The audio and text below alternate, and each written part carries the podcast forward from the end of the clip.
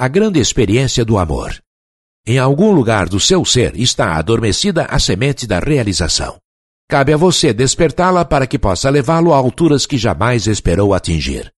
Assim como um mestre da música pode fazer com que as mais lindas melodias jorrem das cordas do seu instrumento, você pode despertar o gênio adormecido em seu cérebro e fazer com que ele realize qualquer objetivo que possa desejar alcançar. Abraham Lincoln fracassou em tudo que tentava até passar da idade de 40 anos. Um dia, uma grande experiência despertou o gênio adormecido em seu coração e cérebro. Essa experiência se misturou às emoções da tristeza e do amor. Veio-lhe através de Anne Rutledge, a única mulher que amou de verdade.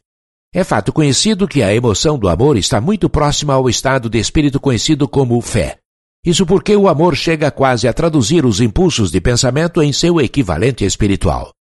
Durante seu trabalho de pesquisa, o autor descobriu, a partir da análise do trabalho e das realizações de centenas de homens de destacado valor, que houve influência do amor de uma mulher por trás de quase todos eles.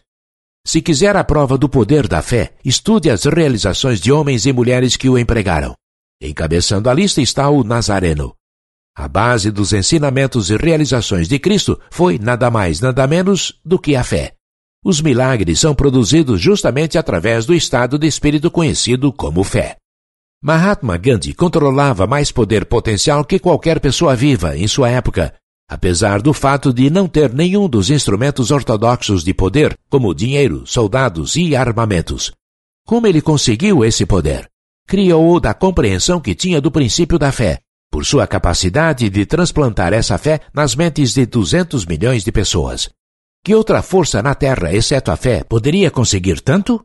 Por causa da necessidade de fé e cooperação ao operar negócios e indústria, Industriais e homens de negócios conseguem acumular grandes fortunas dando antes de tentar ganhar.